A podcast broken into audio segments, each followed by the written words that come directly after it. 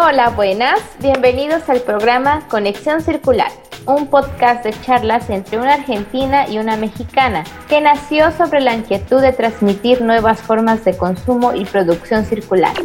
El día de hoy iniciaremos una serie de podcasts para hablar acerca de temas relacionados con la economía circular y la sustentabilidad. Antes de iniciar la charla de hoy, primero vamos a presentarnos mutuamente. Tengo el honor de presentarles a Elga Velázquez, es licenciada en Administración, dirige la consultoría Apoidea Soluciones Sustentables localizada en Córdoba, Argentina. Además, preside la Fundación para el Desarrollo Sostenible para diferentes países de Latinoamérica con foco a promover programas de acción en los Objetivos de Desarrollo Sostenible y la Economía Circular. Entre los países que ha laborado están Argentina, Chile, Colombia y Perú. Un placer, Elga. Un gusto. Soy Elga y les presento a mi compañera Viridiana. Bueno, ella es mexicana, es ingeniera química ambiental con experiencia en la industria energética. Ha vivido en diferentes puntos de Latinoamérica y del Medio Oriente y en el último año ha trabajado como soporte de investigación en proyectos sustentables en Emiratos Árabes Unidos. Un placer estar iniciando estos podcasts y espero que recorramos un largo camino. Bueno, ahora vamos a iniciar nuestro tema, que es la economía circular y cómo la definimos. Cada día a nuestro alrededor escuchamos más y más los términos de economía verde, economía azul, compra sustentable, entre otros. Sin embargo, sabemos qué significan y qué partes están involucradas y cómo la economía circular nos afecta en nuestras actividades del día a día. Viridiana nos va a comentar cómo se define hoy la economía circular a quienes nos están escuchando. Bueno, para empezar a hablar de la economía circular, primero tenemos que plantearnos la siguiente pregunta.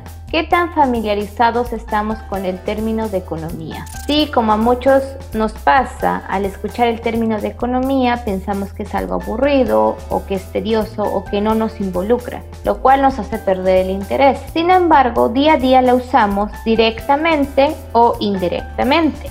Entonces, ¿cómo definiríamos la economía? La Real Academia de la Lengua Española la define como la administración eficaz y razonable de los bienes, también como la ciencia que estudia los métodos más eficaces para satisfacer las necesidades humanas materiales mediante el empleo de bienes escasos. Con estas definiciones puedes hacerte estas preguntas. ¿Administras correctamente los bienes? ¿El modelo de economía de las empresas o del gobierno administra correctamente los bienes para satisfacer nuestras necesidades humanas? ¿El modelo económico actual está capacitado para enfrentar el coronavirus? El modelo actual que tenemos es obtener ganancias lineales. Entonces, Elga, ¿cómo definirías tú el modelo actual de la economía? Sí, actualmente el modelo que se maneja es una economía lineal. Esto quiere decir que tenemos las entradas. Las entradas son las materias primas, la energía para hacer un producto. Y las salidas son el producto y los residuos. Es una economía donde extraemos, producimos, consumimos y tiramos. Todo lo que entra sale linealmente. En algunos casos puede ser que el proceso sea eficiente y no requiere un consumo excesivo de agua, de energía, y eso no indica que el producto final pueda volver a reutilizarse, es decir, que sea sustentable. Para eso voy a proponer un ejemplo, por ejemplo el champú de pelo que utilizamos. Este producto requiere varias materias primas para la elaboración, como el contenido del producto y el empaque. Durante el proceso se consume energía, agua y se libera dióxido de carbono y al final se obtiene el champú que te deja el pelo sedoso y limpio. Pero ¿qué pasa cuando terminas de utilizar la, botella de champú? En esa última gota que estamos colocando en nuestro cabello, ¿acaso nos hemos preguntado si esa botella es reciclable? ¿Si la voy a volver a utilizar? Y la verdad que no, la botella va directamente a la basura y si la ciudad tiene un sistema eficiente de recolección de residuos sólidos, esa botella puede llegar a reciclar. La segunda opción es que llegue a los vertederos Y la última es que la botella de plástico vaya directamente al mar, donde se convertirá en microplástico. Es un producto que sigue una economía lineal, porque no hay forma de que vuelvas a usar ese empaque de plástico otra vez en el proceso, a menos que la empresa tenga una campaña de recolección de empaque. Y el producto que consumiste, que es el champú, esas materias primas tampoco regresarán. Ahora pongámonos a pensar cuántos productos y servicios tenemos en el mercado que siguen un modelo lineal, donde se consume sin pensar que las materias primas son finitas, que cada vez más se producen más residuos y cada día seguimos aportando e incrementando el calentamiento global. Muy interesante ese ejemplo, Elga, porque ¿cuántas botellas de champú consumimos anualmente? Y no solo de champú, ¿cuántas botellas de plástico en general consumimos a lo largo de nuestra vida? ¿Sabían como dato curioso que las botellas de plástico tardan 700 años en deteriorarse, según nuestros amigos de Green Upgrader? Y para no desviarnos del tema, ya que Elga nos explicó cómo es una economía lineal, voy a presentarles la economía circular. Y un claro ejemplo que tenemos es nuestro planeta El planeta Tierra todo está hecho en modelos circulares, nada se desperdicia, el residuo no existe como tal, sino que este se transforma en nutriente o materia prima para el siguiente proceso productivo. Por ejemplo, si vieron la película del Rey León de 1994 o la nueva, donde Mufasa le explica a Simba el ciclo de la vida, que todo se mantiene en un equilibrio donde los leones comen antílopes, las sobras se convierten en alimento del pasto y el pasto alimenta a los otros antílopes, cerrando así el ciclo. En eso consiste la economía circular, que se caracteriza por ser una economía restaurativa y regenerativa, donde se trata de que los productos, los componentes y las materias mantengan su utilidad y valor máximos en todo momento, consumiendo los recursos conscientemente y considerándolos como recursos finitos, donde Mufasa sabe que si tienen que consumir los recursos a conciencia porque todo está interconectado Mientras que el tío Scar, que es el claro ejemplo de la economía lineal, él ya consumió en exceso todos los recursos llevando a su manada al borde de la hambruna. ¿No les suena familiar el consumismo excesivo de Scar? Para algo más técnico, la economía circular sigue un modelo sostenible que se basa en tener en cuenta el ciclo de vida del producto o servicio que consumimos, analizando el diseño, la selección de las materias primas, la forma de producción, el proceso, el uso de los recursos, la reutilización de ellos, la posibilidad de tener reparación del producto, el reprocesamiento y el reciclaje. Bueno, Elga, ¿nos podrías explicar los principios que sigue la economía circular? Bueno, sí, sigamos con la mentalidad de Mufasa para explicar estos tres principios que sigue la economía circular. El primer principio consiste en preservar y mejorar el capital natural controlando reservas finitas y equilibrando los flujos de recursos no renovables. A lo que nos referimos es que cuando se requieran recursos se tienen que seleccionar de forma sensata y elegir tecnologías y procesos que utilicen menos materias primas, más recursos renovables y que sean de mayor rendimiento. Por ejemplo, queremos ser mejores administradores de antílopes como Mufasa, evitar en usar todos los recursos insosteniblemente. Y el principio 2 consta de optimizar los rendimientos de los recursos distribuyendo productos, componentes y materias primas con su utilidad máxima en todo momento en ciclos técnicos y biológicos. En otras palabras, que el diseño para desarrollar un producto o un servicio permita que los componentes usados puedan ser reciclados, reacondicionados y refabricados. Por ejemplo, los teléfonos celulares. Vas a una tienda, lo compras y ¿qué pasa cuando se descompone? Se tiene que ir a otro lugar a reparar. Es un modelo circular, entonces la empresa sería responsable de repararlo o venderlo y la parte que o la parte que necesitamos de un componente reparar para que nosotros lo reemplacemos, dándole una mayor durabilidad al producto. ¿Qué ha estado haciendo las compañías hasta ahora? Y pues disminuye la vida útil de los componentes para que uno como consumidor sea como el tío Scar y consuma en exceso teléfonos porque no podemos repararlos nosotros mismos a los componentes. Son más caros que comprar el teléfono nuevo. Y el principio 3 consta de promover la eficacia de los sistemas detectando y eliminando el diseño de factores externos negativos. En este principio lo que se quiere promover es que se reduzcan los daños en sistemas como la alimentación, la movilidad, la educación y mejorar la gestión del uso del suelo, la contaminación acústica, el aire y el agua, disminuir la contaminación por medio de sustancias tóxicas. Si seguimos el ejemplo del Rey León, sería mitigar el consumo de hienas como lo tenía Mufasa. En pocas palabras, los tres principios hacen referencia a que debemos ser mejores administradores de los recursos naturales, considerándolos que son finitos y que tenemos un límite. También evaluar qué materiales son los, los mejores para que haya una mejor durabilidad en el producto o servicio que se quiere ofrecer y cuáles son los menos contaminantes, es decir, contestar las preguntas si el material lo podré reusar, lo podré reciclar, lo podré reacondicionar las veces que sea necesario. Todo esto se lograría cumpliendo el principio 2, que es buscar que el diseño conteste estas preguntas. Y por último, el principio 3, es diseñar un producto que el diseño busque el impacto ambiental aumentando su eficacia. Elga, muy interesante estos tres principios que sigue la economía circular.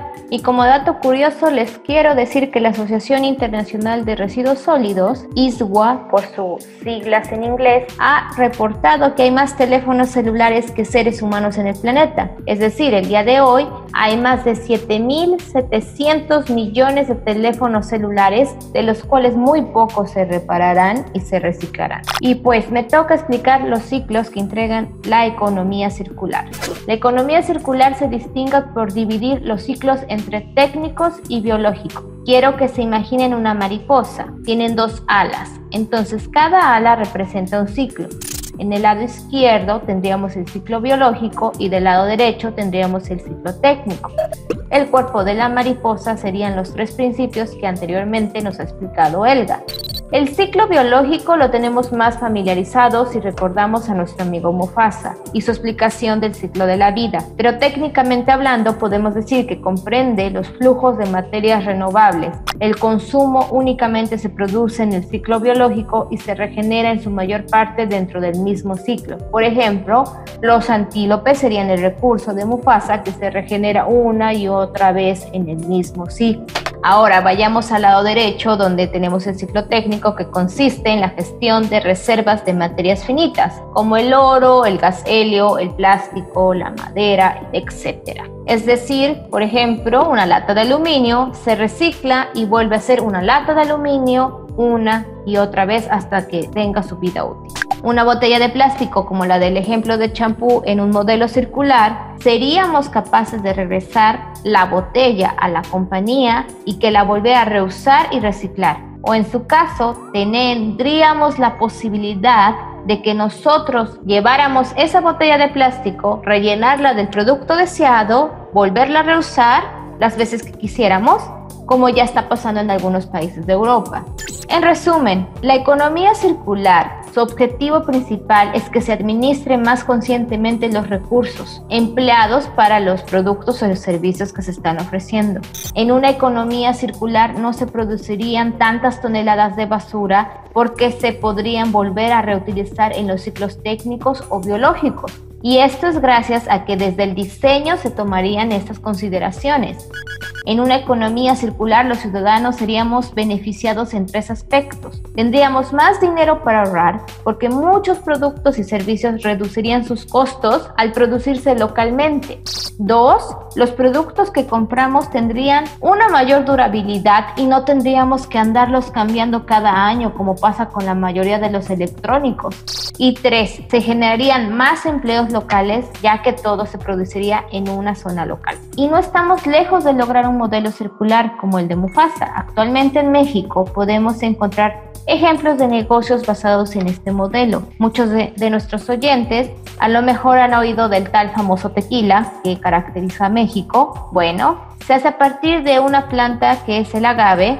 Durante muchos años la materia prima quedaba tirada y ahora con el modelo de economía circular lo que antes se veía como un residuo se convirtió en un nuevo producto que es las hojas de agave se convierten en materia prima para ofrecer platos desechables pero de hoja de agave. Si quieren saber más del producto, visiten la página biosolutions.mx. Elga, ¿tú nos podrías platicar de algunos ejemplos en Argentina que siguen el modelo circular? Claro que sí. Por ejemplo, en Córdoba, Argentina, hay tiendas que ofrecen champú y acondicionador sólido. Es algo parecido al jabón, pero con un, mínimo envoltorio compostable. Acá el modelo de negocio está pensado para sustituir el packaging por una nueva innovadora idea de ofrecer un champú disminuyendo el recurso plástico y logística y agua. Este ejemplo lo pueden encontrar también en, en tiendasgreen.com.ar y van a encontrar varios productos. También podemos ver, aplicando el concepto de economía circular, un emprendimiento que está haciendo frente a los plásticos de un solo uso a través de la creación de bioproductos, como ecocubiertos y sorbetes para fiestas, catering. A diferencia de los descartables, estos son reutilizables y compostables, porque se usa una caña autóctona de una región llamada San Juan. A este ejemplo lo pueden también visitar en ciclosinfin.com. Muy interesantes ejemplos, Elga. Cada día más tenemos en nuestra comunidad negocios que sigan este modelo de economía circular. Y bueno, para finalizar esta charla, pues queremos concluir con este argumento. Podemos ser agentes de cambio a través de nuestro poder de compra, buscando opciones de economía circular. Así estaremos apoyando un consumo y producción responsable en nuestra región. Ser un agente regenerativo es buscar una compra más responsable y esto hará que empresas buscan cumplir esta demanda. Asimismo, es importante que el gobierno dé soporte legislativo para las empresas para que tengan la plataforma ideal para desarrollar nuevas propuestas de negocio que cumplan un modelo circular. Porque como decía Mufasa, todos estamos interconectados, tanto empresa, consumidor y gobierno. Gracias por escuchar esta charla. Esperamos que les haya gustado este tema y que se sientan atraídos por él. Si desean saber más sobre economía circular, encontrarán en nuestro blog las fuentes bibliográficas para que puedan adentrarse más en el tema. Y si tienen alguna duda, por favor no duden en contactarnos a info.poidea.com o buscarnos en Instagram en Conexión Circular. Y recuerda que para vencer al tío Scar necesitamos de la ayuda tuya para lograr un modelo circular donde se aprovechen más los recursos, se produzcan menos residuos, se tengan mejores condiciones de empleo y tengamos un mejor futuro como sociedad. No olviden compartir nuestro contenido. Hasta la próxima. Hasta la próxima, Elga.